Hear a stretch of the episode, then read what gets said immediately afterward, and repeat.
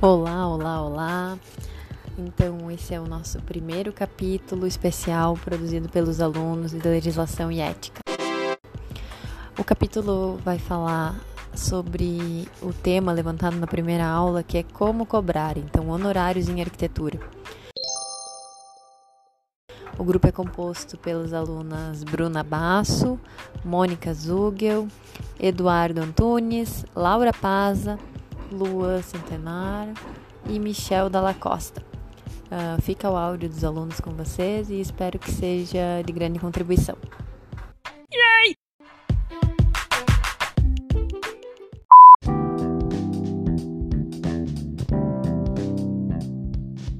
Honorários na arquitetura.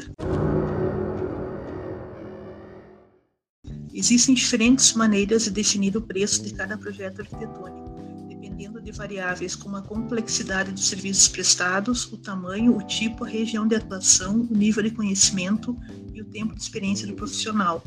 Algumas dessas maneiras são um dos métodos orçamentários mais utilizados no mercado, não só por arquitetos, é uma maneira de cobrar por hora trabalhada. Neste caso, cria-se uma planilha orçamentária com os custos fixos do escritório, como aluguel, luz, água, internet, salários, prolabore, custos variáveis, como materiais de limpeza, alimentação, impressos, café, lanches e a depreciação dos equipamentos, que é um pequeno valor que será utilizado para trocar computador e impressora. Aí você calcula as suas horas trabalhadas, que é a quantidade de horas que você trabalha por dia, vezes quantos dias você trabalha por mês, e aí dividindo o custo mensal pelas horas trabalhadas, você tem o custo do escritório por hora. Basta adicionar o percentual da margem de lucro e aí teremos o valor da hora. Com esse valor, você multiplica pelo número de horas de determinado serviço e está pronto o orçamento.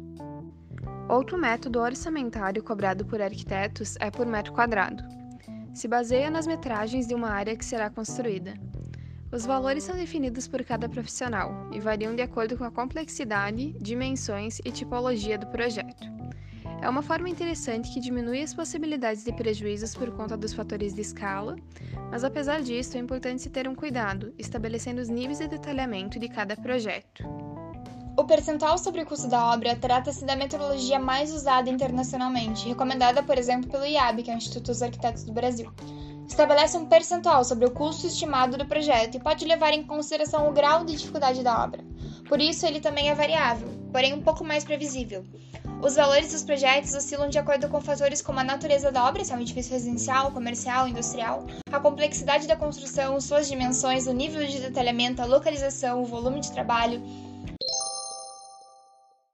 E para a adoção dessa modalidade, parâmetros mínimos como a configuração da edificação, a área estimada e o programa mínimo de necessidades já devem estar definidos. O IAB disponibiliza uma tabela que estabelece o mínimo a ser cobrado. O percentual vai variar de acordo com cada profissional, com o tamanho e complexidade do projeto.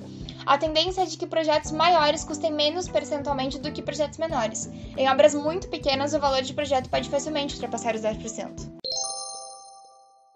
A tabela de honorários, ferramenta desenvolvida pelo CAL, pode ser usada por arquitetos urbanistas e clientes, quando sua plataforma pode ser acessada por computador, tablet e celular.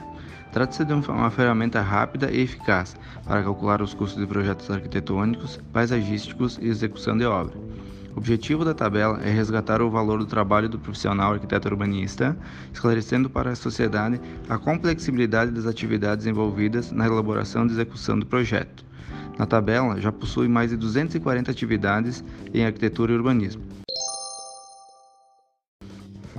Também podem ser definidos os valores de projeto no caso de uma reforma por cada tipo de ambiente, como por exemplo quarto um valor X, sala um valor X, mas sempre mantendo uma margem para diferentes tipos de projeto.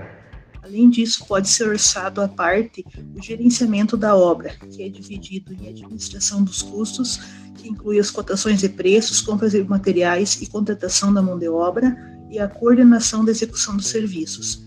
Existe a possibilidade também da contratação da visita técnica para auxiliar na execução. Pode ser cobrado de diferente forma, por exemplo, o projeto de reforma, interiores, paisagismo e urbanismo levando em consideração as peculiaridades e especificações de cada um.